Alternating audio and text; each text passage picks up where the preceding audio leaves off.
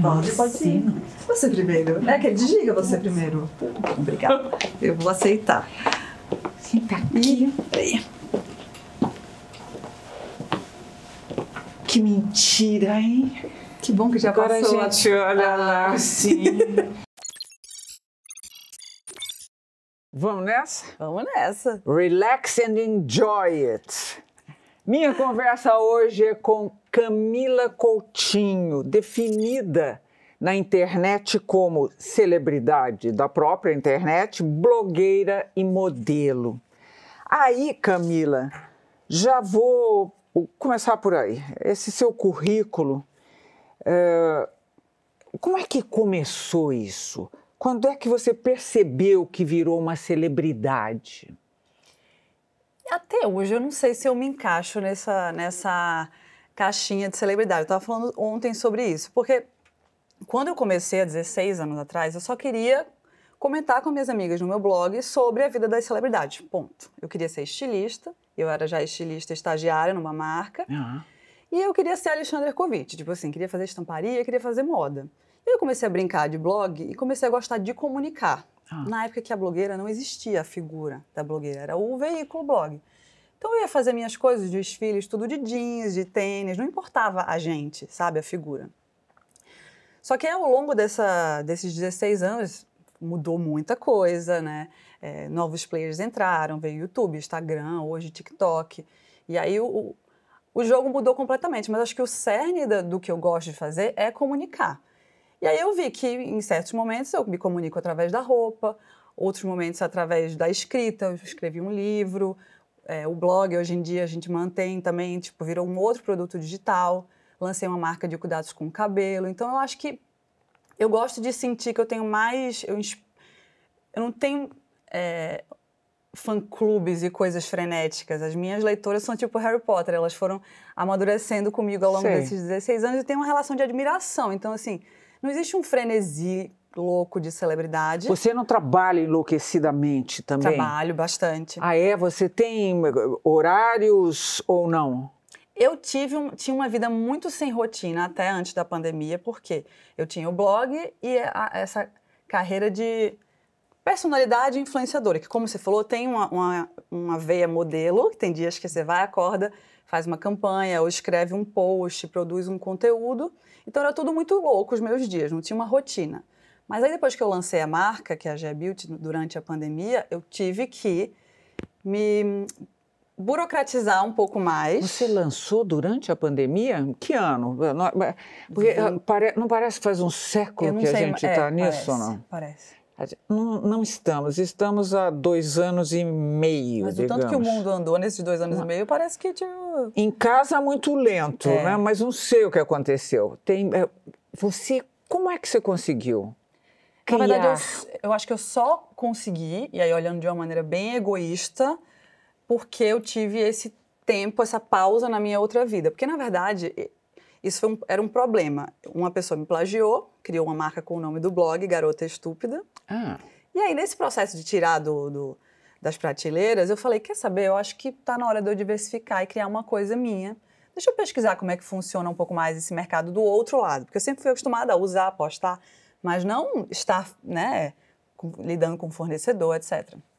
E aí eu comecei a pesquisar e me apaixonei e falei, deixa eu tentar construir essa marca do meu jeito. Fiquei com vontade de, de contribuir de alguma maneira para o mercado da beleza com a minha visão do que, que eu acho que é beleza. E aí comecei a pesquisar, a criar o produto, é uma linha customizável, então ela funciona para todos os tipos de cabelo, tem vários resultados. E dois anos de pesquisa, na hora de lançar, Gabi, pandemia. Eu fiquei apavorada, porque eu sou minha investidora, então, meu dinheiro, né? Eu fiquei desesperada, porque não, não tem plano B nesse sentido. E aí eu fiquei morrendo de medo, mas depois eu falei, quer saber, eu acho que tá na hora, vamos lançar assim, porque a marca fala muito de bem-estar, de se deu cuidar, certo de ritual, a tá marca? indo muito bem. tá indo bem? Tá indo bem, é um trabalhão. Eu sabia que ia ser um trabalhão. Um trabalhão em que sentido? de é outro tipo de produto, porque o blog e a imagem é muito mais simples de você gerir e tem, não tem risco. É só você existir, ter internet e produzir. A marca tem um investimento, você tipo está lidando, com comércio, com varejo, então é bem diferente assim. Mas você falou Aprendi correr muito. risco. Uma menina que vem de Pernambuco morar em São Paulo gosta de correr risco. Eu adoro. Na verdade, o dinheiro eu olho depois. Eu gosto da confusão, eu gosto do desafio, sabe? Eu vou fazer uma Sempre pergunta a você diferente. que eu- você não vai acreditar. Ai, meu Deus. Estou com vontade de fazer desde de antes de começar. Quando fala que você é pernambucana, quando eu descobri que você é pernambucana, a primeira coisa que me veio à cabeça, você sabe dançar frevo? Eu não acredito! Não, mas forró Ah? eu sei. Forró eu danço bem. Eu ah, tô- você não sabe? Eu que você fez assim com a não, cabeça, não, achei não, assim, que veja, eu posso arriscar. Eu sei a teoria, a prática. você é muito grande, acho. Talvez. É, o forró Porque eu sou acho que eu sou grande, não, eu já- você acha que eu não tentei no passado dançar Não é aquele frevo? É, não é simples. Eu só tô afirmando isso porque eu sei que a gente não vai levantar aqui e fazer. Ah, só olha, isso. é porque você tá de salto, que se já viesse de sandália baixinha, te botava Né? agora para tentar aqui. Mas você consi- conseguiu alguma coisa no chão de fazer um Não. pouco aquilo? Não. Eu só, tipo, é tudo brincadeira. Eu só faço a teoria ali, só pra dar um.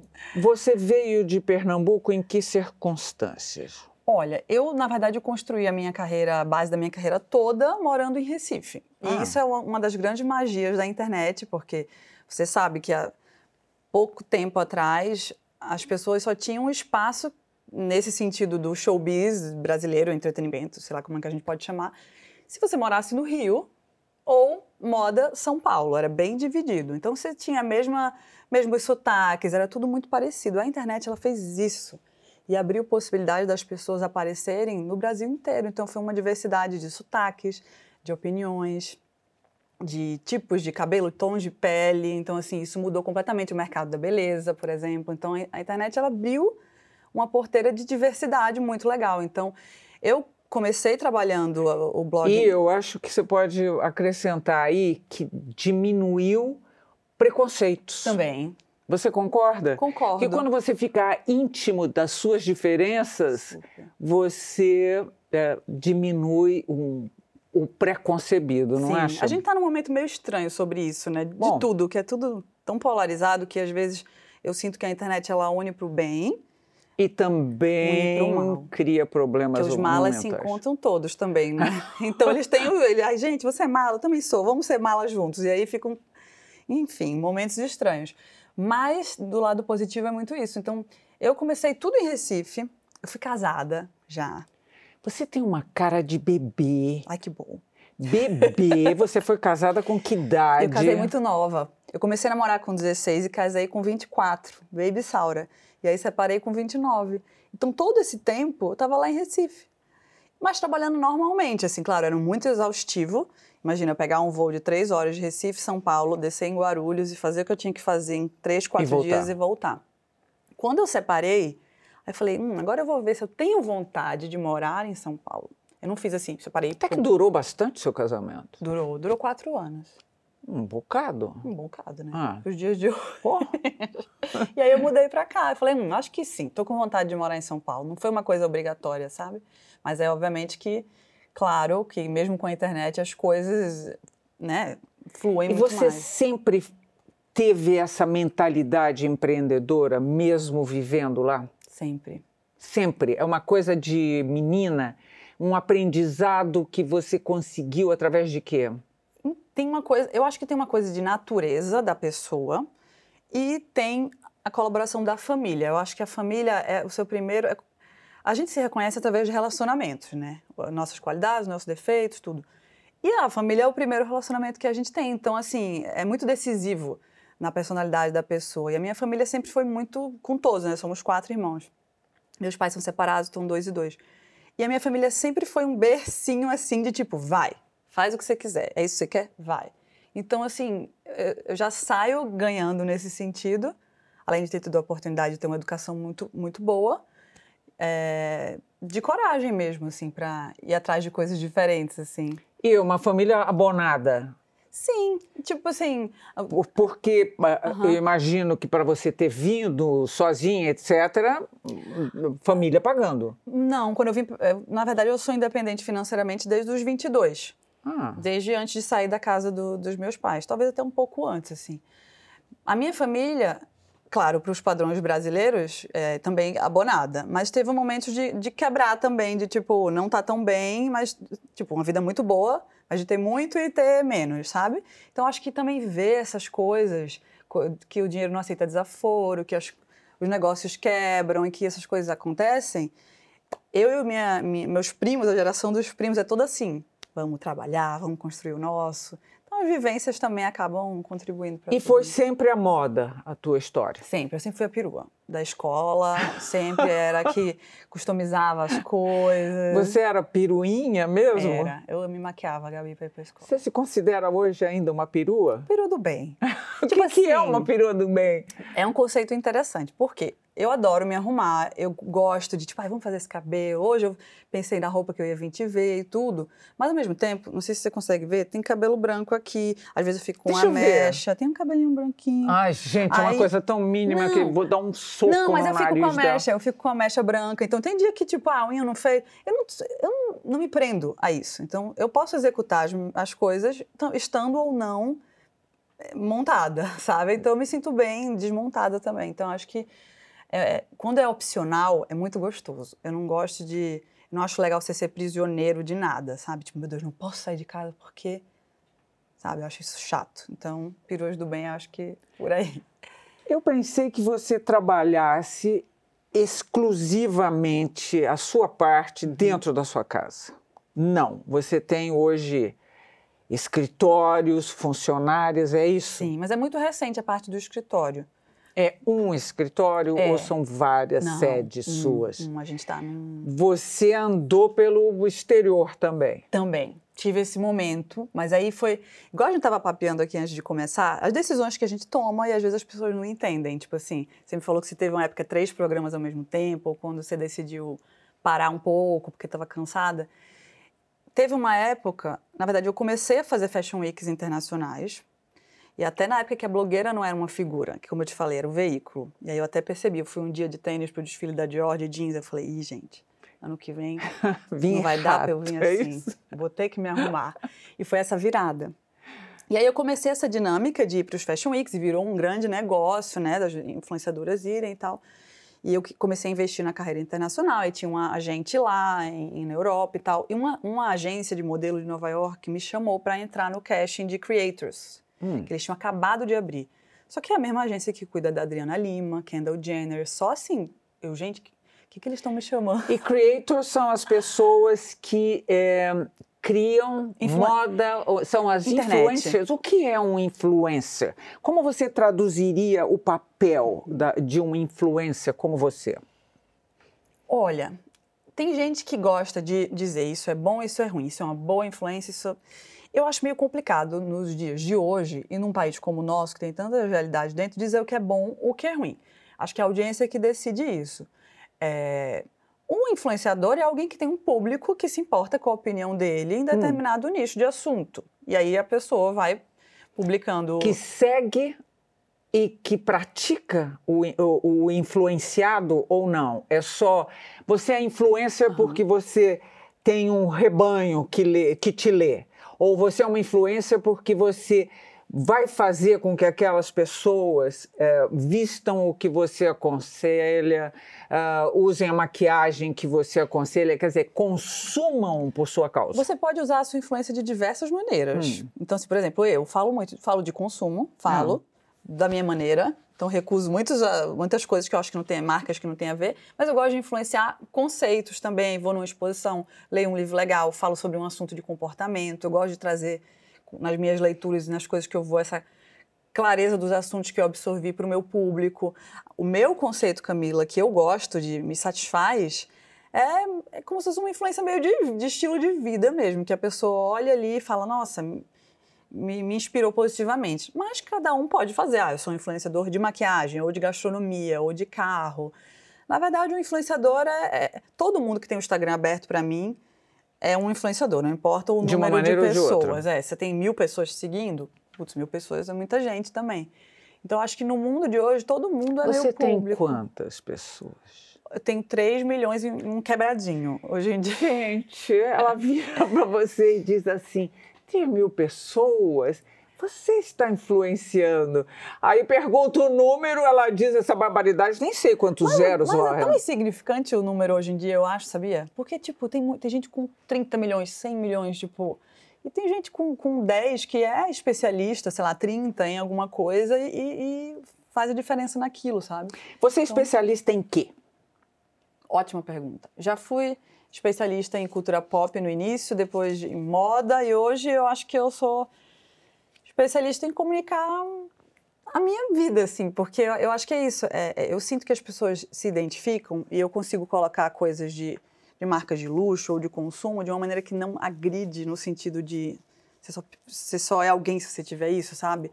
Porque eu tento influenciar da maneira que eu me comporto, que eu lido com a vida, que eu lido com questões, problemas ou situações. Eu acho que eu definiria isso, estilo de vida, assim. Tanto isso é uma, é uma linha que une as minhas, as minhas três empresas. Camila, influenciadora, Garotas Estúpidas, o site e GE Beauty, a marca. A gente não gosta de impor nada. A gente gosta de dar informação para a pessoa como insumo para que ela decida qual é a percepção dela sobre aquilo. Então a gente informa, nunca é tipo, é isso e pronto. É tipo, o que, que vocês acham? O meu ponto de vista é esse, que eu acho que é uma coisa que falta na internet de hoje e que se a gente não cultivar, vai dar ruim, que é o respeito de você. Como é que você pode ter a inocência de conectar um mundo e achar que todo mundo vai, sabe? As pessoas pensam de maneiras completamente diferentes.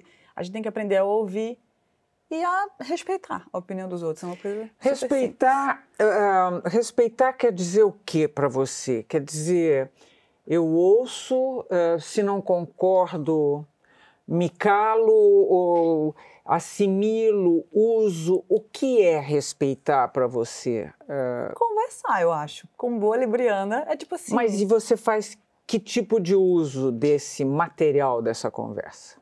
Ah, às vezes, às vezes não, muitas vezes. Aprende muita coisa, pontos de vista diferentes, as pessoas têm vivências diferentes, nasceram, né, tiveram experiências diferentes, culturais, etc.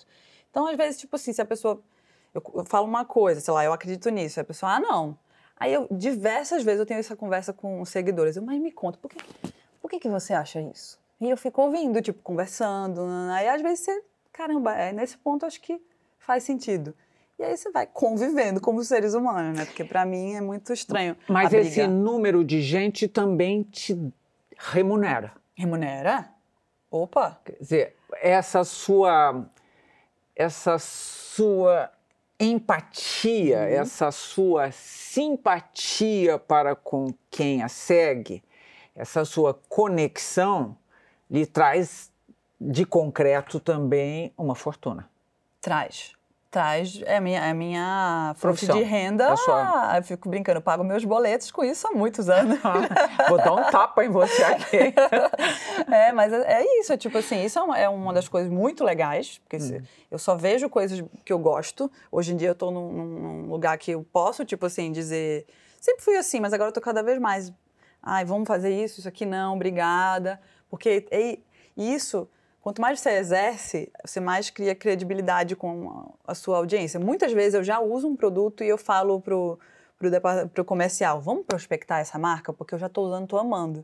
Então as pessoas já entenderam essa dinâmica, sabe? Mas sim, é, é- é assim que se ganha dinheiro né, nesse mercado. Você tem uma coisa na sua vida que me fascina. Você O tem um pai guru. Tenho. Seu pai é guru como? Como funciona o seu pai? Meu pai é o seguinte. Meu pai é o mais novo de sete filhos. E ele sempre quis empreender. Ele sempre quis, tipo, ele teve uma época que ele queria ter uma marca de roupa, Ah, que ele queria fazer publicidade, mas o meu avô, na época, tinha uma empresa de ônibus. E ele, naturalmente, no último semestre da faculdade, largou e foi trabalhar com meu avô. E nunca conseguiu, quer dizer, conseguiu agora. Um monte de anos depois, abriu um restaurante. Então, hoje em dia, ele tem dois restaurantes, trabalha com vinho. Então, ele finalmente está conseguindo fazer o que ele gosta. Então, eu interpretei dessa maneira que, por essa vivência dele, ele tem esse gás de dar essa. Os filhos vão, vão para o Hum. mundo. Então, assim, basicamente, quando eu criei o blog de brincadeira, começou a ter uma audiênciazinha, que na época era muito, duas mil pessoas por dia. E num domingo, assim sentado, ele tomando uma cerveja no clube, eu falei, putz, pai, sabe o meu blog? Aí ele, sim, filho, o quê? Tá com duas mil pessoas por dia, tu acredita? Tipo assim, um comentário que era, ele poderia falar, que legal, parabéns, mas não. E ele falou, é? mas espera aí, por que, que gente, você tinha que registrar, você tinha que fazer... Aí foi aí que eu comecei a olhar com outros olhos e, de fato, encarar aquilo como uma possibilidade. E aí, assim, pai já é um guru naturalmente, né? E a gente tem essa conexão, então eu sempre tenho uma dúvida. Eu, então, ele é seu guru? Meu guru. Eu achei que ele fosse um guru. Mas eu acho que ele deveria ser guru ah, para é? todo, mas ele não quer. Você já tentou? Eu já queria monetizar ele, né? Vamos, pai, vamos fazer o Instagram, não sei o que. Ele não, não é Uma outra mim. coisa, uma outra curiosidade que eu gostaria que você me contasse como é que surgiu. O nome Garotas Estúpidas. Todo mundo pergunta, porque realmente é um nome estranho, né? A primeira. Eu adoro. Eu adoro também. Mas já me sugeriram muito de mudar. Mas, assim, basicamente, na época, quando eu comecei, inclusive, eu seria bem cancelada é, se as pessoas. Enfim, eu paguei meu Twitter inteiro. Porque, imagina, 16 anos atrás, as coisas que a gente falava. As coisas que a gente falava há quatro anos atrás são bizarras. Então, assim, os conceitos, tipo assim. Há 16 anos atrás, não se falava de, de pessoas gordas hoje em dia com a clareza de pensamento que se fala. Então, era muito, muito misturado, assim, muito confuso. E eu escrevia livremente Opiniões ali. que podiam ser mal interpretadas. Com certeza, nem mal interpretada, que era feio mesmo, entendeu? Era feio. Era, tipo assim, olha falando, gente, que louca. Mas não era só eu, era todo mundo. Diga uma coisa horrível que você cometeu na época. Ah, comentar de corpo. Porque na, até, até hoje em dia, tipo assim, a gente está muito mais livre e confortável para, né, é, ficar confortável com o nosso corpo como ele é. Mas... Mas há 16 anos atrás era um crime. Lembra da Preta Gil, né, pelada na capa do CD? Ela foi visionária, mas ela foi massacrada, porque não era permitido naquela época. Então, assim, é esse timing, sabe? E aí acho que o mundo, graças a Deus, mudou muito. Estou inclusa nisso. Você era uma garota estúpida? Na época, não, porque na época isso não era considerado o que é hoje. Entendeu? Isso é muito bom. Você deu um nó agora na minha pergunta. Você fez uma lógica canalha. Lógica canalha. Ah, não, mas é verdade. Você era uma garota estúpida? Não, porque hoje, na época. Na não época era. não era. Mas hoje sim, seria, entendeu? Que foi de um mau caratismo seu isso agora. Foi terrível. Mas você não concorda que era diferente? É uma questão de conceito, é isso? É. Tipo, por exemplo, o pânico não poderia nunca existir hoje em dia. Eles iam, sei lá, o que, que ia acontecer com eles. Mas enfim, na época se falava das celebridades, a Paris Hilton, a Lindsay Lohan, é. a Britney Spears, era só isso que se falava. E a Pink, uma cantora americana, fez Sei uma música é. chamada Stupid Girl, zoando elas. Era uhum. super irônico o clipe. E aí foi por isso, porque eu era obcecada com essas, essas meninas. E aí eu coloquei em português. Mas aí logo em seguida eu, eu percebi que esse nome tinha um significado meio irônico com o que os homens achavam dos assuntos que as mulheres gostavam de conversar. Porque, tipo, moda, beleza, era tudo super futilidade. E aí a gente era meio zoada, porque a gente ficava comentando isso. Só que, tipo, cada um fala o que quer também. Vamos mudar essa nomenclatura para o masculino. Sim. Os meninos estúpidos que as mulheres nunca disseram que eles eram, uhum. eles faziam o que nessa época? Em que sentido? Eles não, não tinham essa denominação. Não, eu queria saber, mulher você acha que é mais complacente com os defeitos masculinos? Sem dúvidas. Até hoje? Sem dúvida nenhuma. A gente é educada. O que você já aguentou que não aguentaria jamais daqui para frente? Ah, eu tenho sorte de ter tido homens maravilhosos na minha vida. Mas eu tive namorado muito ciumento. De tipo assim, muito ciumento. De, de você não conseguir aproveitar uma festa porque você estava assim, olhando para o céu e, ah, tá olhando para quem? Ou por que, que você vai fazer isso de trabalho? Por que, que você precisa viajar? Tipo assim, esse tipo de coisa mas foi um, um, curto momento, que eu acho que tudo você vai aprendendo. Mas eu tenho a sorte de ter uma base muito boa. Mas e as, as mulheres que não têm essa sorte e que convivem com isso desde cedo e acham que isso é normal? Eu fico preocupadíssima, porque não consegue discernir o que é certo e o que é errado, né? Porque a mulher é educada, o mundo é construído para os homens, agora está ficando melhor mas é, porque a gente tem essa clareza de comunicação, essa oportunidade de conversar mais do que antes mas ainda tem muito que ajeitar. Você errou mais algumas vezes, além do primeiro casamento, que não errou, que ah, durou um amo, bocado, eu né? Amo, não errei não. Eu foi tudo de bom. Eu amo o que, que você ia dizer? Eu adoro ele, amo ele sempre. Tipo assim, pessoa maravilhosa, que foram 12 anos de relacionamento, então foi a base. Imagina você começar com uma pessoa com 16 anos. Minha, minha muito do que eu sou hoje vem dessa relação. Então, assim, foi ótimo, só acabou o ciclo, assim. Mas sou super grata. No meu livro eu coloquei na E dedicatória. você hoje em dia é solteira? Não, estou noiva. Ah, Fiquei usa noiva agora. e tudo. Oh, agora tem tipo Ela uma usa semana. aliança com brilhante. Eu estava procurando a câmera por aqui, mas ela está aqui, ó. Ela usa com brilho. Deixa eu ver. Tem uma muito novidade, Gabi. lindo. Ali, Você muito lindo o anel, muito lindo. Tem close aí? Vou levantar, não, não dá. Bom, mas é lindo, é Você brilha, ac- ofusca é, um acredita, pouco. né? E, e você está noiva e Sim. você acredita em casar, então? Eu acredito, eu acredito que tudo tem formatos. Eu acredito que tudo é a relação. As pessoas que definem as regras da relação são as pessoas que estão na relação. Então, assim, tudo bem que estava empacotado de uma maneira muito durinha por muito tempo, mas acho que agora existem muitos formatos também. Então, assim, tem que. Você, você encontra você pessoa casando legal agora tá vai junto. viver junto. Já estou morando junto. Ah, já está morando Uhum. junto. E E, eu- vai casar quando? Não sei. Tô, pen- tô E ainda- vai fazer casamento com vestidão, Ai, aquilo não, já tudo? não? fiz. Aliás, aquele, De, é, tipo. é, você formou, você fez um grupo, o Grupo Transforma Brasil? Na verdade, eu tenho um projeto social que chama GE Formando Líderes, que foi é, produzido pelo Transforma Brasil, Hum. que é como se fosse um. Eu brinco, o fundador é meu amigo de Recife, mas é um, um um nacional, uma ONG nacional, que é como se fosse um Tinder do trabalho voluntário. Conecta quem quer fazer trabalho voluntário, faz projetos para marcas, é bem legal. Para celebridades. Trabalho voluntário, você quer dizer não remunerado? Sim, de vários formatos, né? Porque, na verdade, esse projeto surgiu durante a pandemia. Eu sempre fiz trabalho social aqui e ali, assim, sei lá, é, leilão de não sei o quê, doa- doação de alguma coisa, mas bem pulverizado. Aí na Hum. pandemia teve o Black Lives Matter. E aí, quando, quando rolou o Black Lives Matter, que era do quadrado preto, que postava com a hashtag, super necessário e importante o, o, o movimento. Eu colaborei com a maneira que estava todo mundo fazendo, mas como era uma preocupação de diversidade que eu sempre tive no meu conteúdo, e eu estava vendo muita gente, por conta do movimento, postar e na realidade não era o que eles estavam falando, se aproveitar da hashtag, eu fiquei um pouco incomodada. Eu falei, putz, eu quero fazer ação, eu não, eu não quero fazer, postar o, o básico. O que, que eu posso fazer de melhor para usar minha energia aqui? E aí eu comecei a falar durante a, a quarentena com o Fábio, que é meu amigo.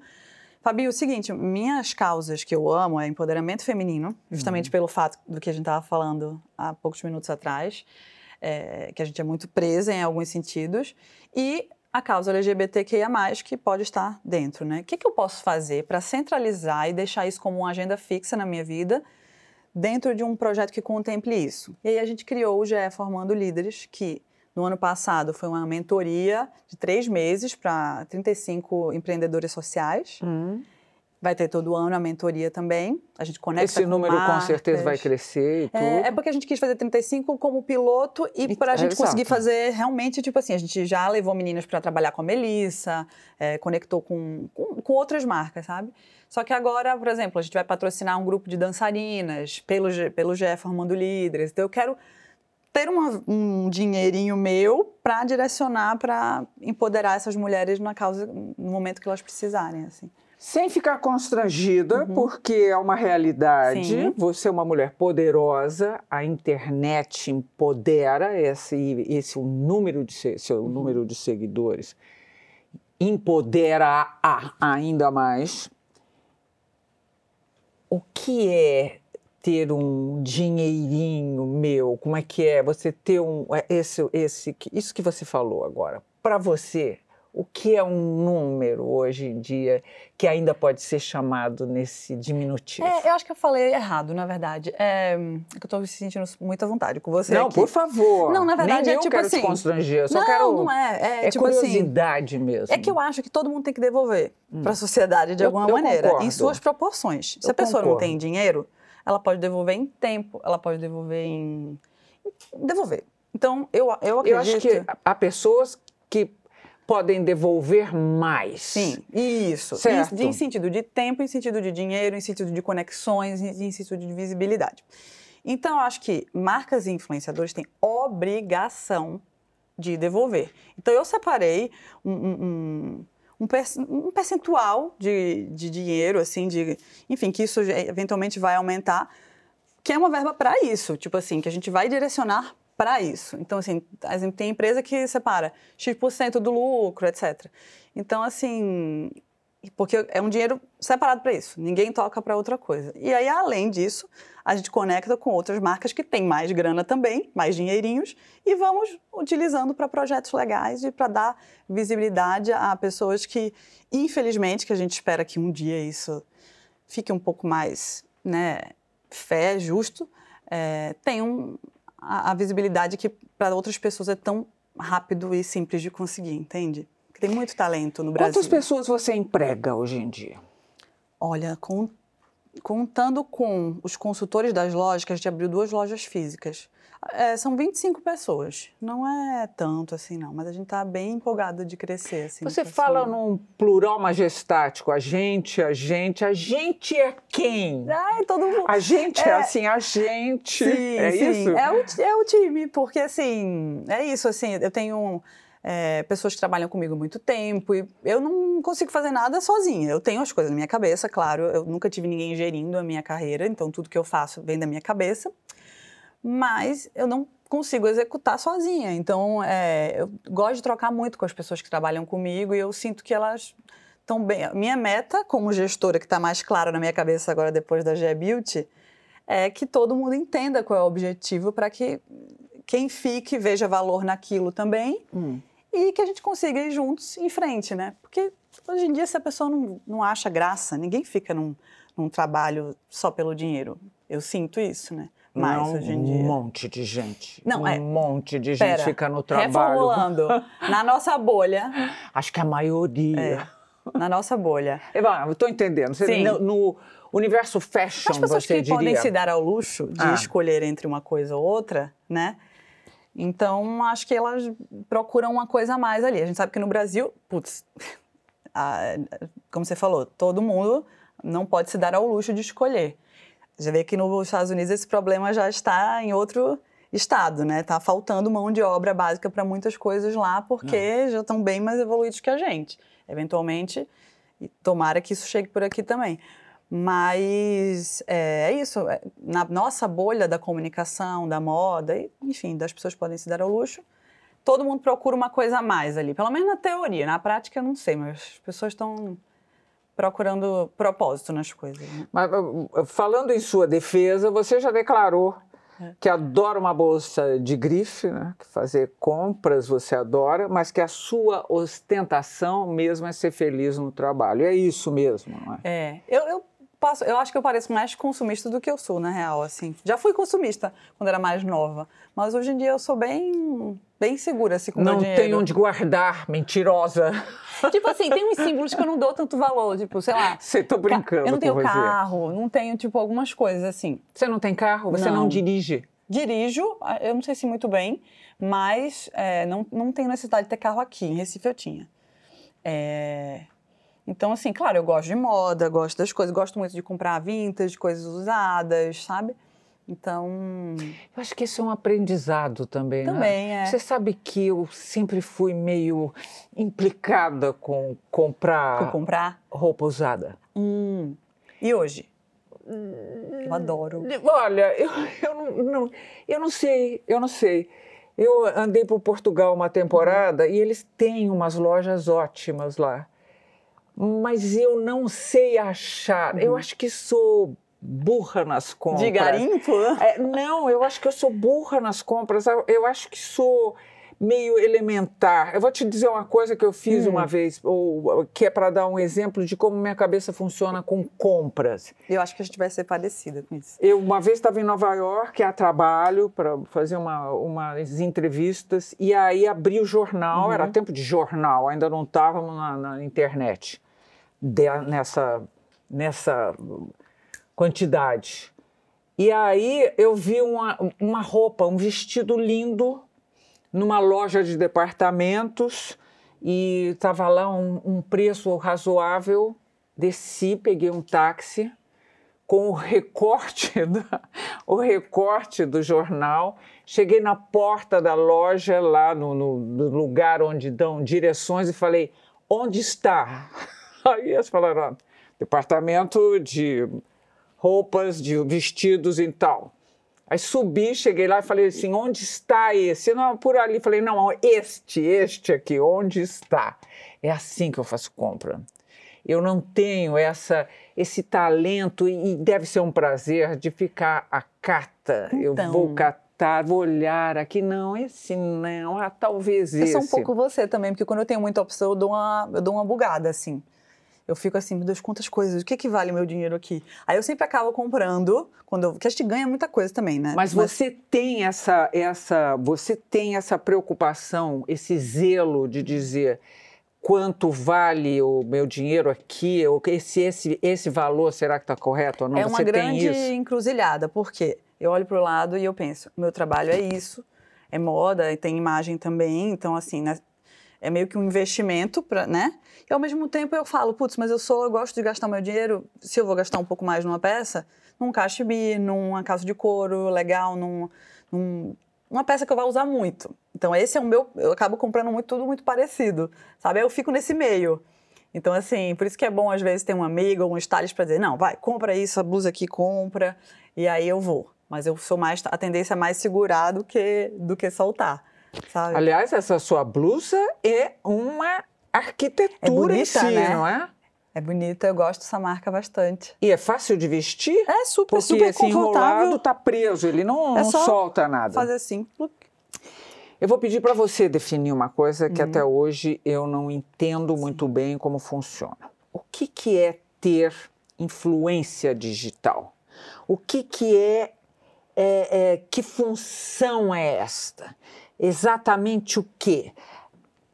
O influencer fatura em cima do número de seguidores que de repente vai a uma loja fazer compra porque o influencer falou dela. A loja paga direto a você, quer dizer, a loja, a marca, eu não sei Tem como é que faz isso. muitos formatos, Gabi. Tipo assim, na época que eu comecei, não tinha nada e eu basicamente fui meio que criando os formatos e inventando uns valores baseados no que já existia na publicidade porque eu não tinha parâmetro. Mas hoje em dia tem de tudo. Tem a marca pagar para você fazer um postar esse anel e você posta esse anel, chega o briefing dizendo mais ou menos como você tem que falar e tal. Tem você assinar uma coleção e você ganhar o royalty em cima da venda. Tem você ser remunerado por como. Tem de tudo, tem todos os formatos, tem campanha. Então é como se fosse um menu de opções que, que eh, as marcas e os influenciadores conversam. Sobre a influência, eu acho que é uma pergunta, parece simples, mas ela é complexa. Eu acho que a rede social é uma ferramenta de conexão de pessoas. E aí você vai usar aquela ferramenta para falar o que você acha que é legal de falar. E aí você pode achar bom ou ruim, quem está olhando de fora segue o que acha interessante. E aí, se a audiência achar que o seu conteúdo é interessante. Eu quero perguntar se eu acho que, que tem mais um detalhe. Você é, pode achar um uhum. conteúdo interessante e influenciar é, a no geral é assim, uhum. influenciar os seguidores, mas já com um contrato confirmado de que de, do, o tanto que você for levar, você vai receber isso. Sim. Não é uma informação espontânea. O que eu estou perguntando é isso. Você não diz isso é bonito e você deve ter por espontaneidade. Sim, por, no meu caso, sim, porque eu só aceito o que eu acho bonito. Ah. E, tipo assim, já devolvi muito dinheiro de coisa. Já fiz também já coisa mesmo? que eu. Uhum. Tipo assim, no meio do contrato, não tá legal esse comportamento com as pessoas, então muito obrigada, a gente que vai... era o quê? Você lembra? Era um conceito. Não, não precisa dizer o nome não, da super, marca. era um conceito de beleza que é, não, eu não estava concordando muito na maneira que estava se passando. E aí eu falei, mas eles foram super legais comigo, fala do jeito que você quiser. Mas não adiantava eu falar quando todas as outras pessoas que estavam contratadas pela marca estavam falando do jeito que eu não acho legal. E aí, apesar de eu amar o serviço, eu falei, putz, não vai dar para continuar, entendeu? Então, assim, eu sou muito pautada nisso, porque. E aí, eu é muito jogo limpo com a, com a audiência. Tipo, gente, eu vou ter que fazer um publi agora, vou falar sobre isso, olha o briefing, eu mostro tudo. E aí, cria. Quando você fala a verdade, tudo fica mais fácil na vida. Isso é uma coisa que a gente aprende também. Tipo, não tem o que inventar. Né? É isso. Você hoje sabe. tem linha própria? Tenho a G-Beauty, que é própria própria, hum. e faço alguns licenciamentos. Então, já fiz coleção para diversas marcas, assim. E o que as mulheres compram mais seguramente é, é produto de beleza? O Brasil é um ponto fora da curva na- no mercado de beleza. Como? Me dá um A parâmetro. gente consome, a gente tem bem menos dinheiro que o europeu, a gente consome igual ao europeu. Tudo bem que o europeu até consome, se encontra no meio do caminho, né? Porque eu acho que, por exemplo, se bem que a italiana até que se produz bem, mas acho que eles- a gente pre- se a gente que precisa mais se arrumar do que o europeu, então a gente se encontra meio que aqui no gráfico, sabe?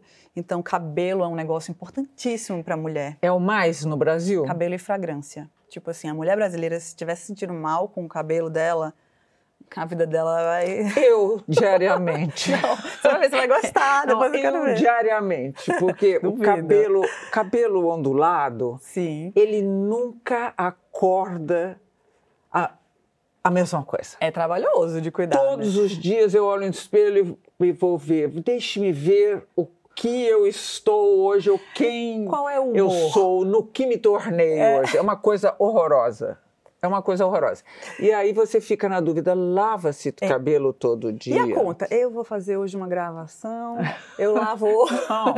E o cabelo, mas esse cabelo, se eu usar tal produto, ele vai ficar bom só amanhã. Sabe como é que é, ou não? Nossa, eu tô muito curiosa pra ver o que você vai achar do, do, Do- do que você tá do- produzindo? Do que eu trouxe pra você, porque vai ficar lindo. O seu cabelo, é liso, escorrido? Ele é ondulado. Ele é bem crazy, assim. Parece que eu fiz um alisamento que acabou. Porque a ponta é lisa e aqui dentro é ondulado. O meu, você sabe que um dia foi liso o meu, foi liso Mas- até um- uma loucura que eu fiz de, de descolorir o cabelo e para descolorir o cabelo eu tive que fazer duas vezes o processo porque eu resolvi, eu fui ao cinema Uhum. e vi uma atriz que todo mundo dizia que parecia muito comigo e eu olhei e falei parece comigo. Quem era? Estava nos Estados Unidos.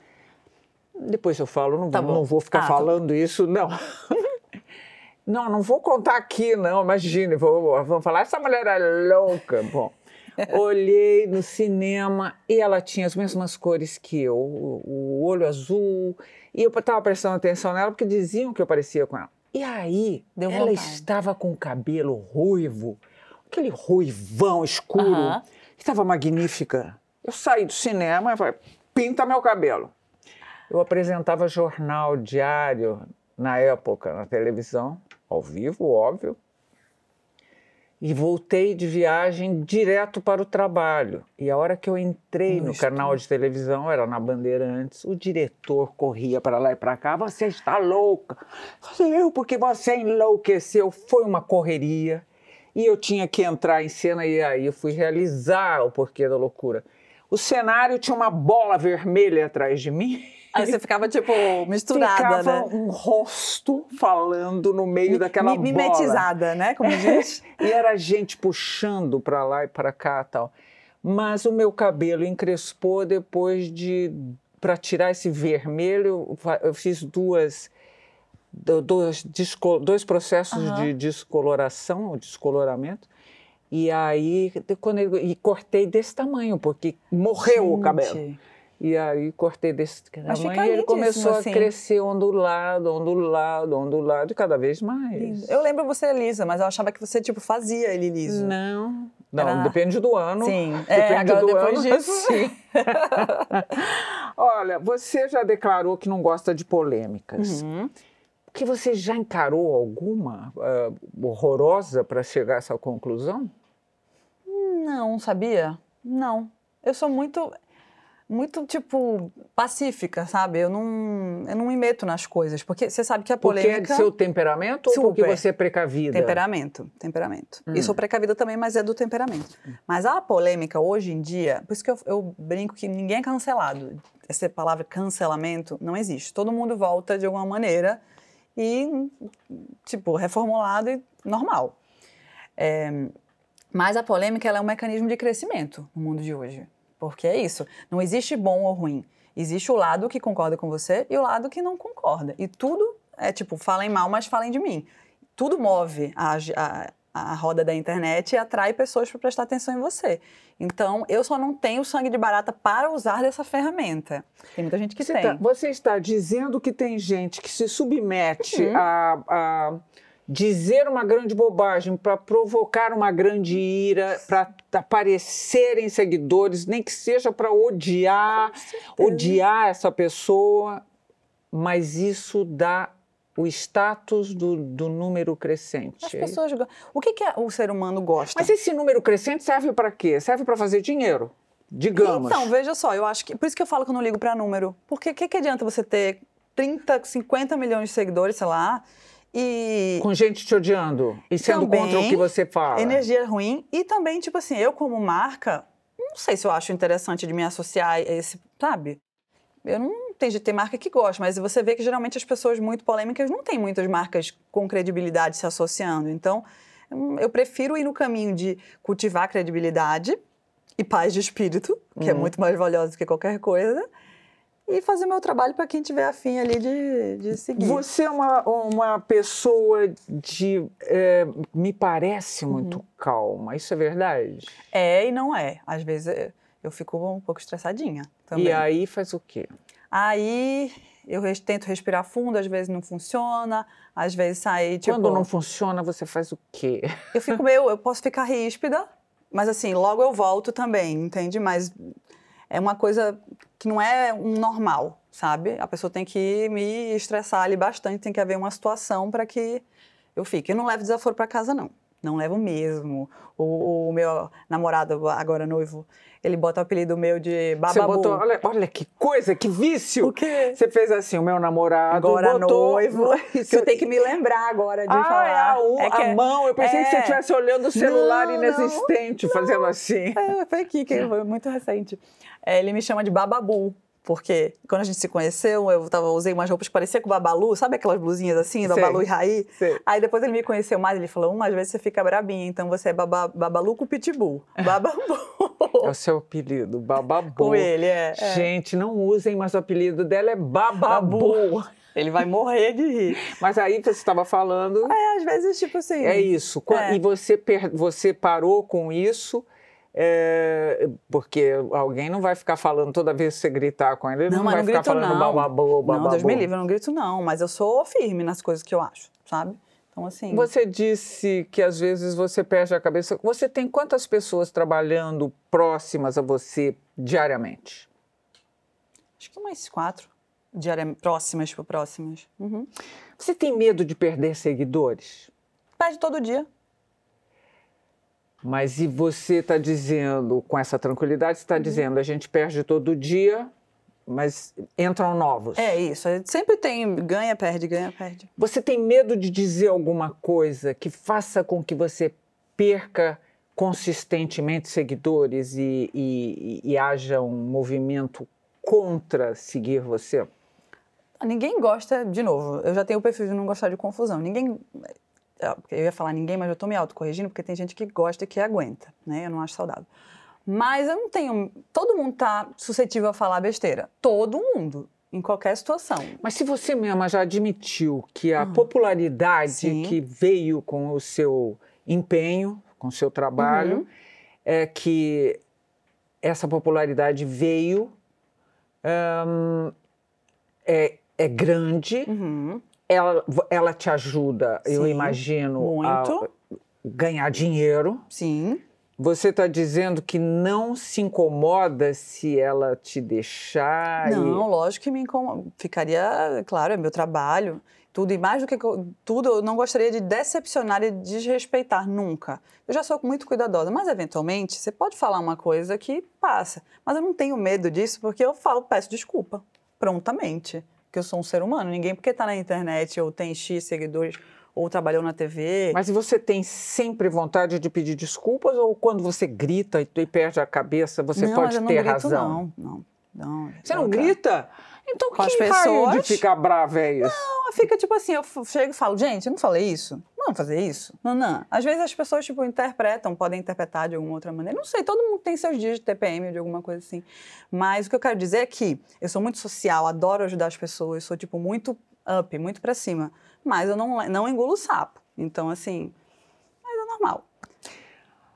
Eu imagino que com todas as suas iniciativas e sucesso nas redes, você deva precisar de muita gente trabalhando com você. Você já disse que tem umas 30 pessoas. Eu achei pouco. É pouco, tá pouco ainda.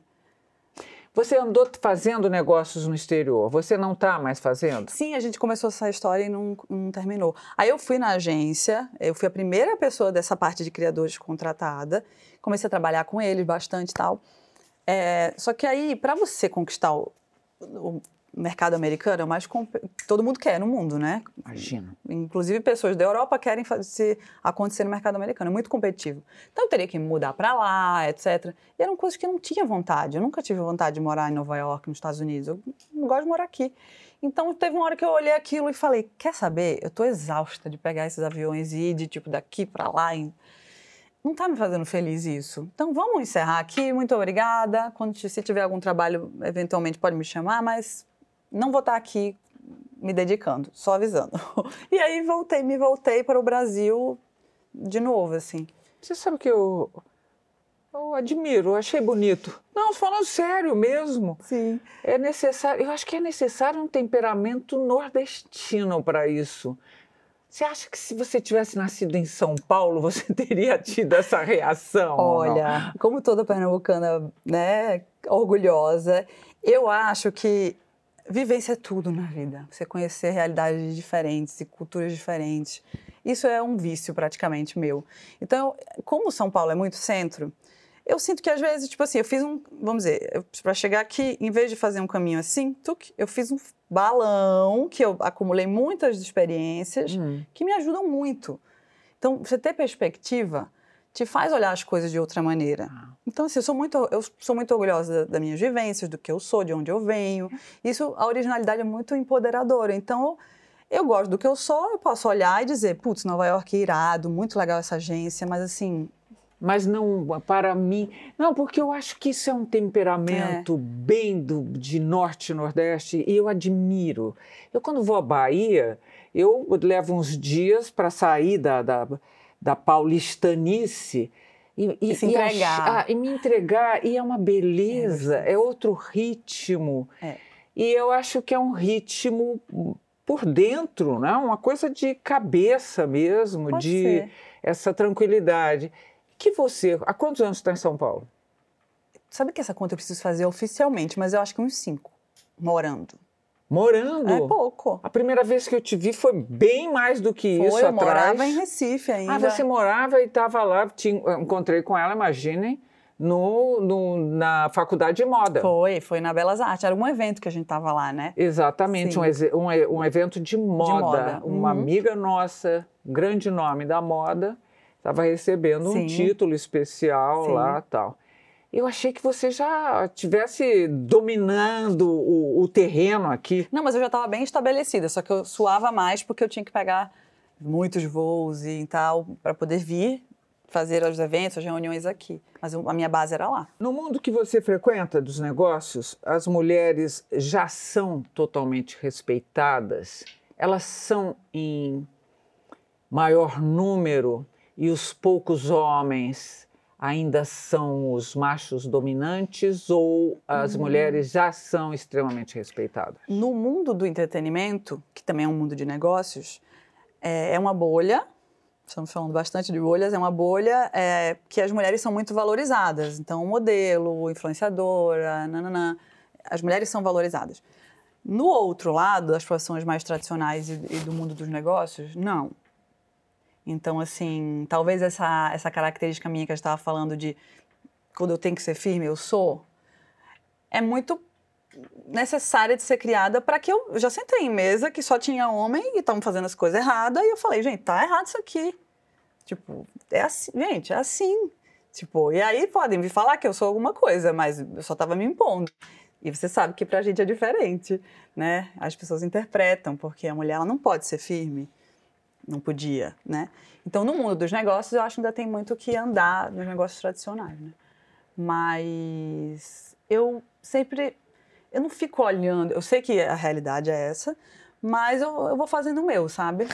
Eu, eu, acho que a gente tem característica parecida. Eu Você acho sabe também. que eu, anos atrás, uhum. um amigo meu, um jornalista que trabalhava comigo, o Ingo Ostrovsky, eh, nós saímos, eu tinha um, é um, um programa uhum. de entrevista, como sempre, um programa poderoso uhum. de um jogo um a um só.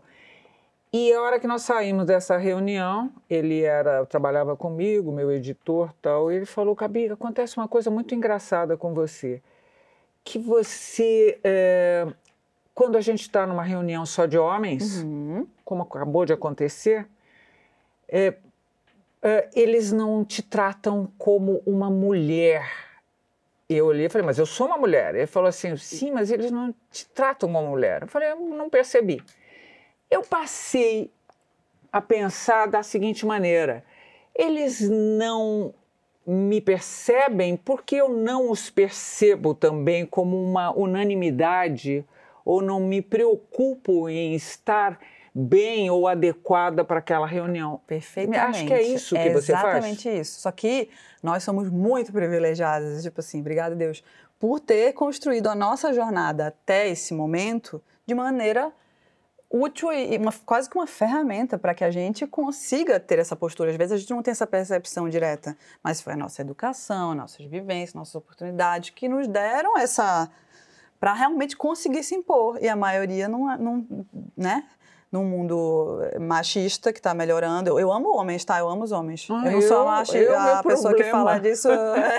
É o meu problema esse show de bola. todo. né? Mas, enfim, temos que falar da realidade, né? Eu acho que tem muito que andar ainda, mas a gente é privilegiado, né? Quais as qualidades absolutamente necessárias, já que a sua empresa dá aula sobre isso? Quais são as qualidades absolutamente necessárias à formação de lideranças femininas? Ai, Jesus, que pergunta, viu? Porque eu fico, eu estou perguntando, sabe muito por quê? boa.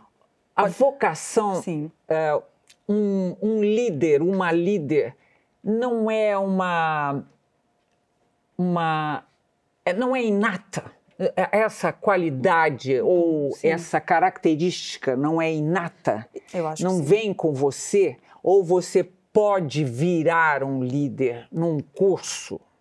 Acho que tem um pouco disso, de tipo uma coisa mais natural, de tipo é, de mostrar caminhos a serem seguidos, que você pode identificar desde cedo, de infância, etc. Mas todo mundo precisa de lapidação. Então, assim, eu estou em constante lapidação. Esse um ano e meio que mudou meu modelo de negócio, que adicionou o G-Built, meu Deus, é tipo, todo dia eu aprendo uma coisa e muda a minha maneira de pensar e é uma terapia, autoterapia ali no dia a dia.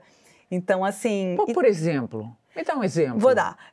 Vou dar e colocar a pandemia salpicada em cima. Lidar com gente é lidar com expectativas. E tipo assim, putz, a pessoa está trabalhando lá, acordando todo dia, num mundo crazy, que é esse mundo louco de hoje, indo trabalhar, ela vai se perguntar, o que, que eu estou fazendo aqui mesmo? O que que eu-" Quando pode, né? Porque, como falamos, não é um luxo para todos. Então, assim, ela quer chegar em algum lugar, cada pessoa tem os seus objetivos. Então, o líder, além de traçar a estratégia e deixar claro para todo mundo para que as pessoas sigam, para ele reter talentos hoje em dia, já que o empreendedorismo está aí como opção, o TikTok está aí como opção para ganhar dinheiro. Tem gente, o Play to Earn, que é o mundo dos games, que se paga para a pessoa jogar. O OnlyFans, que é tipo um Instagram pornô. TikTok, você. Você sabe o que é OnlyFans? Não também. Pô, olha aqui, é um ó. babado. Tô aqui aprendendo, tô com a nova geração. Posso abrir o parênteses para falar do Ah. OnlyFans? É o Instagram pornô. Você Insta- ganha dinheiro, tipo, faz uma assinatura Você tá brincando. Aham, E você pode fazer coisas, fotos peladas ou sensuais e lives. Aí tem o perfil só de pé. E tá, isso aí tá, em, tá, tá bombando. Bombando. E tem gente ganhando muito dinheiro. Então, se tem todo esse leque de opções, Mas e, e no TikTok? O que, que você ganha dinheiro fazendo o que lá? tem um TikTok. Olha isso, aqui, a maneira chinesa, Achei o TikTok que fosse é chinês. uma coisa tão. Porque esse nome é tão Não é inofensivo. Nada é inofensivo nesse mundo de internet. É, é feito para é o quê, viciar. então? As redes Ah. sociais ela é feita para viciar a pessoa e a pessoa não conseguir sair. Então, quanto mais eyeballs, quanto mais pessoas vendo, mais ele gira a roda do dinheiro ali. E o TikTok ganha como? O TikTok ganha com publicidade, com tempo de uso. Ah, eu acho que nunca vi uma publicidade no TikTok. É. Mas é que tem. As empresas são valorizadas por vários fatores hoje em dia, não necessariamente pelo lucro que elas dão, mas pode ser muito valorizada pelo número de usuários, Ah. pelo tempo que se passa usando, porque tudo é narrativa e Quer dizer, quanto mais projeção. audiência você der para aquele canal, como é que se chama? O que é? O- Para aquele aplicativo, o aplicativo mesmo pode te remunerar, é isso ou não? Também, mas tipo assim, vamos dizer, a- as, as redes sociais brigam pelas pessoas, então as, Hum. as redes sociais precisam de pessoas. Quanto mais pessoas tiverem, mais valorizadas elas são na bolsa. Hum. Então, assim, é- é- é- o jogo é esse, é a nossa atenção que está na mesa sendo Hum. paga. Então, por exemplo, o TikTok remunera, por exemplo, o Gabi entra lá e convida cinco amigos. Os cinco amigos entram e fazem conta no TikTok e você ganha X dinheiros por cada um. É mesmo? Então, imagina esse mundo de possibilidades que a internet fez. As pessoas questionam em algum momento, principalmente os mais novos, tipo, será que eu faço faculdade? Será que eu fico nesse trabalho aqui, que tem que entrar a tal hora e sair? Então, o trabalho do líder mudou muito, adicionou essa camada de administrar as expectativas e criar uma situação ali que, de fato, faça sentido, que as pessoas gostem, se identifiquem e queiram estar lá, né? As redes te servem de alguma maneira? Em que sentido? Como negócio? Super, é a base do meu negócio. Mas que, eh, de que maneira? Ah, de, me de várias maneiras. Me conectar com pessoas, de eu conseguir fazer publicidade ali e fazer. Eu contei a história da minha pessoa. Não é um personagem que eu queria usar a palavra, mas esse poder da narrativa, você conta a sua história. Então, nesses 16 anos, eu basicamente contei a minha história. Em que aplicativos? No- muito no Instagram. Eu comecei no blog. Mentira, comecei no Fotolog, Hum, Orkut. hum. Orkut? Lembra? Não. É claro, não, eu lembra? lembro, É, mas eu não, tava, participei. é. Tinha sua- com certeza tinha sua comunidade. Assisto Marília Gabriela, É com certeza. E aí depois Blogspot, que era o blog. Aí vem Instagram, YouTube, TikTok. É, muitas, eu, só, eu não tô no OnlyFans, mas o resto eu tô. Eu não, eu não sei. o- Ah, O OnlyFans. da, é- o da Peladona. de ficar Ah, peladona. esse é o da, É. do, das pelas. Gente! Mas eu posso te dizer uma coisa? Ah. Eu, em um jantar de amigas, há seis anos atrás, eu falei, gente, quem criar o Instagram pornô vai bombar muito. E elas, kkkk, duvido. Eu falei, gente, tô falando sério. A, a gente tinha que criar esse Instagram, porque vai bombar. Eu pensei que você fosse contar uma história mais picante, dizendo assim. Foi falei para umas né? amigas. Não, achei que você fala- tivesse dito para as amigas, gente, quem entrar nesse OnlyFans vai bombar. Vai bombar. E que as amigas te disseram, ah, imagine que loucura. E as amigas hoje eh, Estavam. talvez estivessem lá ganhando dinheiro, entendeu? Talvez não estejam e a gente não aconteceu. sabe. É, não sei. Bom, você. Eu vou fazer uma perguntinha. Você acha que os homens já se adequaram, digamos, à historicamente recente modalidade de mulher de muito sucesso? Não. São exceções. São exceções? São. Você trabalha com exceções? Eu não tenho. Eu não- ah, se eu tenho, sim, muitas. É, eu acho que é essa, essa grande sorte que eu falei. Tipo, o meu pai é uma pessoa com esse espírito, meu primeiro marido, ó, que coisa.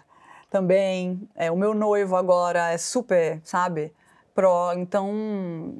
Eu tenho essa sorte, mas eu tenho a- consciência que são exceções. Assim, é uma coisa meio mascarada, é, essa frustração, às vezes, do cara não saber lidar muito bem com, com o sucesso da mulher.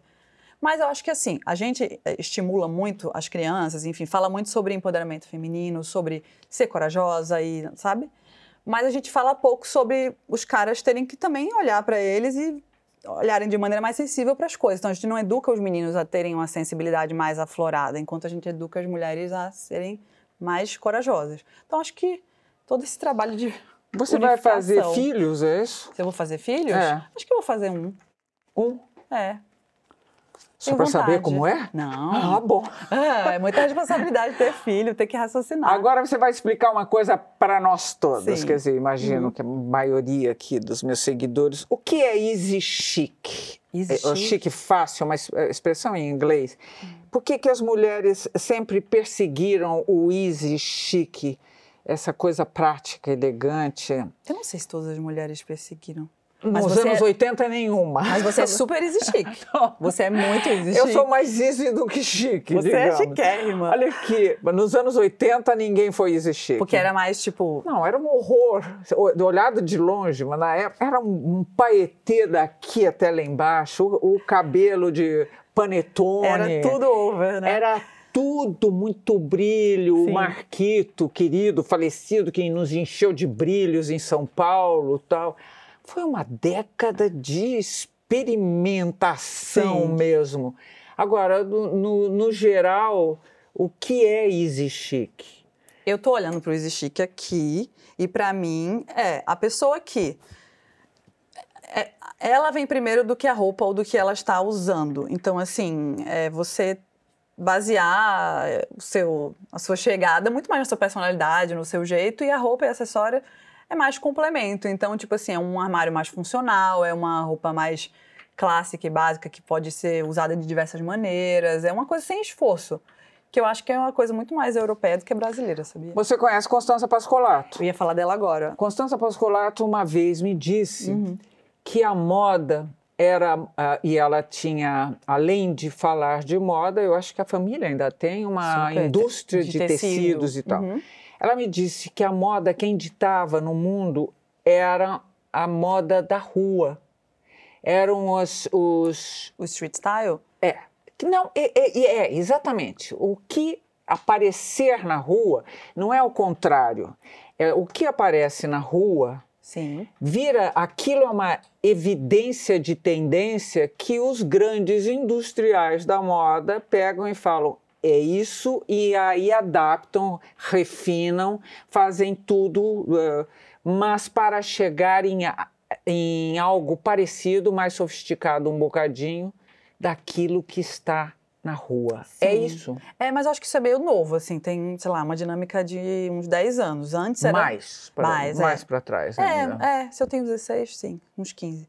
Mas antes era assim, tipo, era, não era horizontal, era vertical. Tipo, as marcas, pessoas, revistas que chegavam aqui, elas estavam muito intocáveis. Então era assim, era um grupo muito pequeno que sentava e decidia: vai ser verde?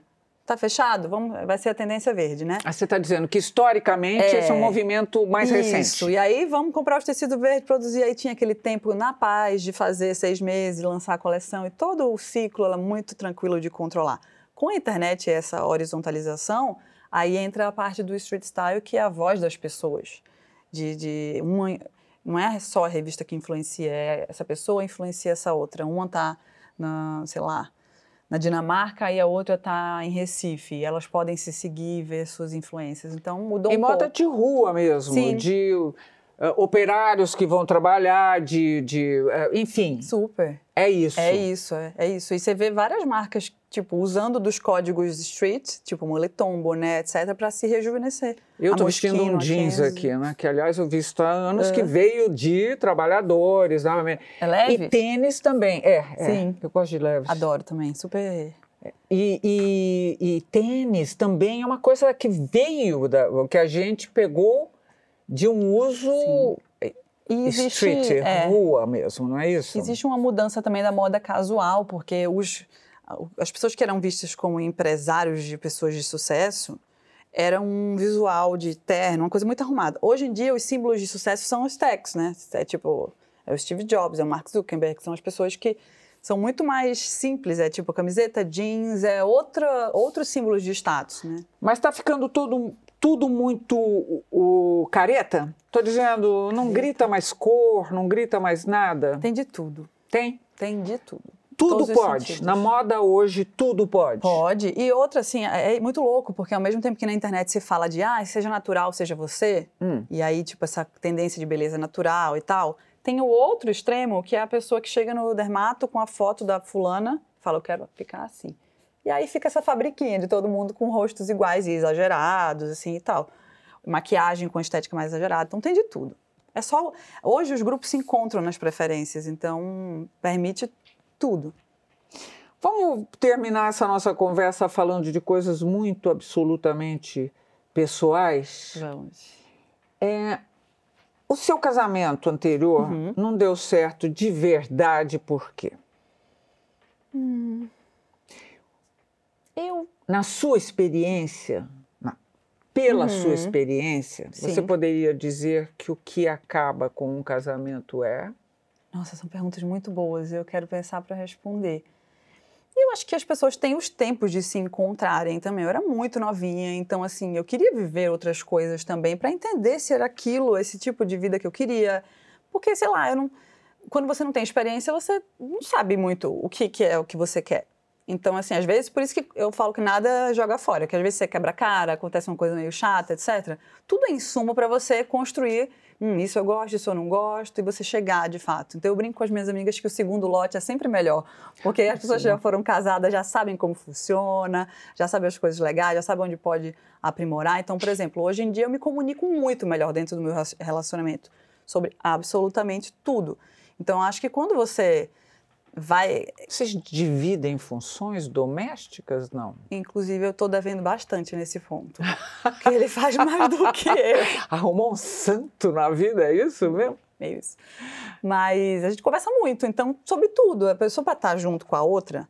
E eu sempre falo também, nada é, é para sempre, é um negócio que, putz, não, esse contrato do casamento é a coisa mais, desculpa a palavra, broxa que existe. Que quando você chega assim num negócio na frente de todo mundo, para sempre, Aí, o que, que é isso? Acaba o esforço? Acaba o. Não, não é para sempre. Ninguém é dono de ninguém. Pode chegar e, se você não tiver. É uma dedicação diária ali. Se não estiver rolando, pode aparecer uma, alguma outra situação mais interessante. Então, é um cuidado, é um acordo de vamos nos fazer bem, acima de qualquer coisa. E, e, e por que, que a gente precisa assinar contrato? Não, acho que não precisa também. Mas você vai. Eu vou porque, sei lá. Porque você achou que precisa? Mas que tipo de contrato, por exemplo? Ué, aquele contrato que diz que você está comprometido aqui, olha, ah. não vai prestar atenção em ninguém, não vai trair, tá tudo embutido não, mas naquele o pior documento. É que a gente conversa demais sobre isso, porque hum. eu acho que a beleza é a, é a maturidade e o que eu acho que por isso que eu estou acreditando nesse não é um conceito, nessa situação de novo é a comunicação é a diferença. Está muito claro ali que o objetivo é ser felizes, só que é um job dos dois, entendeu? Eu acho que amor é essa coisa de Seu menos marido trabalha com o quê? Mercado Seu... financeiro. Ele, ah, eu falei marido já. Que, é, já casado é, com fé, é. amigado Não, meu, meu pai também morou junto na casa, tá? Então, para que assinar o documento? Não, é isso que eu mas não eu entendo. nem sei se eu nem sei se eu vou, não tá nada escrito assim sobre Não, mas você falou assim, eu, a gente já vive junto. Super, para mim já é casado isso. Isso já é casado? Para ele também? Também, tipo assim, eu não tenho necessidade dos conceitos anteriores, que quando eu casei a primeira vez, tem um playbook que você vai.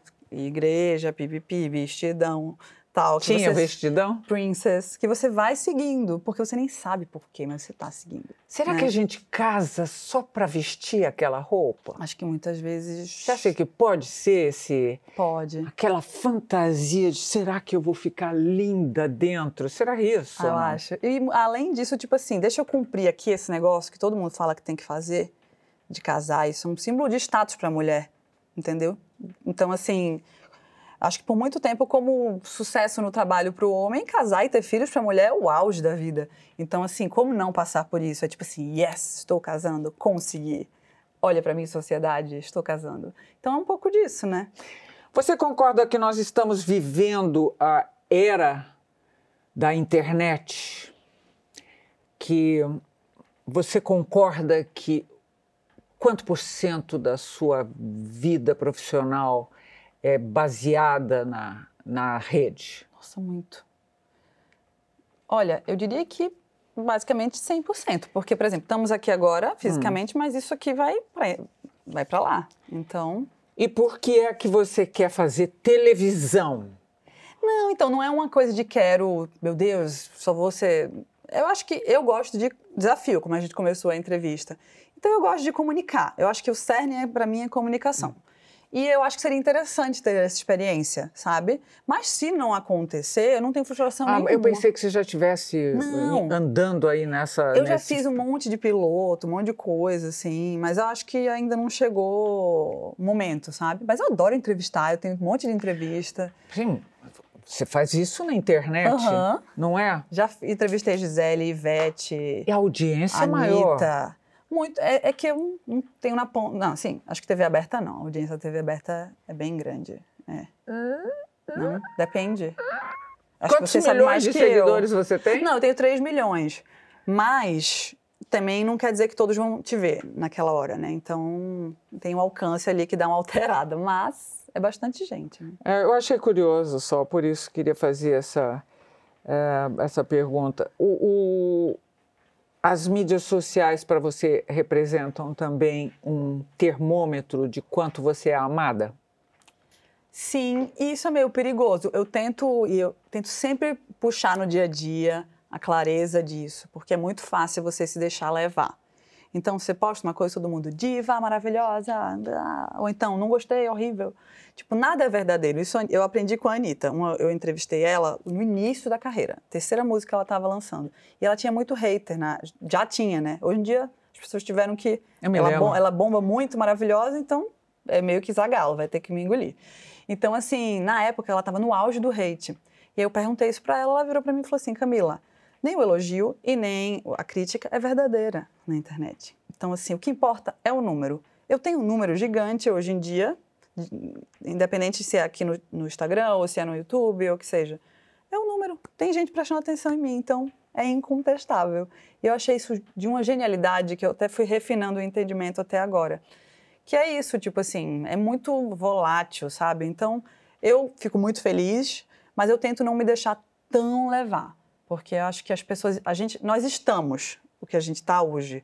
Isso não é nosso para sempre. Então, a gente hoje está, Camila, influenciadora, Gabi, Gabi entrevistadora. Não, não, não tente botar um título que não vai saber mais não o que tem mais. sou. É, então, mas você não concorda? Você, a gente está várias coisas e isso não é fixo para sempre, né? Não. Então, que sorte. Já que imaginou? sorte. Eu acho uma sorte. Muito. Tá preparada? Nunca, mas Bate sim. bola, jogo rápido. Gente, não acredito. Então, até parece Chegou depois esse meu momento. Depois que a gente falou tanto é que a gente falou, a gente agora falou é de tudo aqui, hein? Vários babados. Vamos hein? lá? Vamos lá. Vamos lá. Eu não suporto. Injustiça. Eu adoro.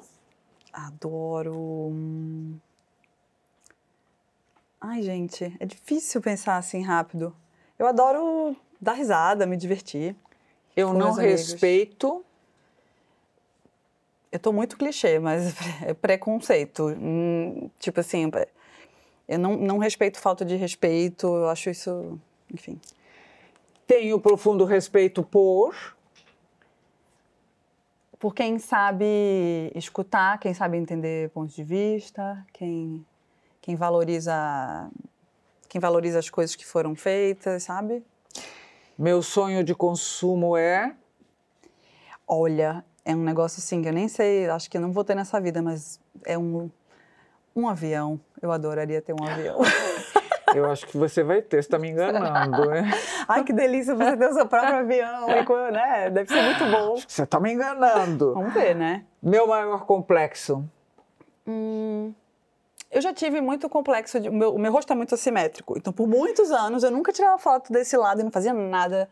Tipo, ficava muito nervosa se me colocassem, mas hoje você em dia. Você devia ter já... complexo da loucura, porque você é louca, não tem nada no seu perfil do que você falou aí. Eu olhei, olhei. Pois é, complexos. A gente é muito louca mesmo, não tem o que fazer. Medo eu tenho de. Medo eu tenho de.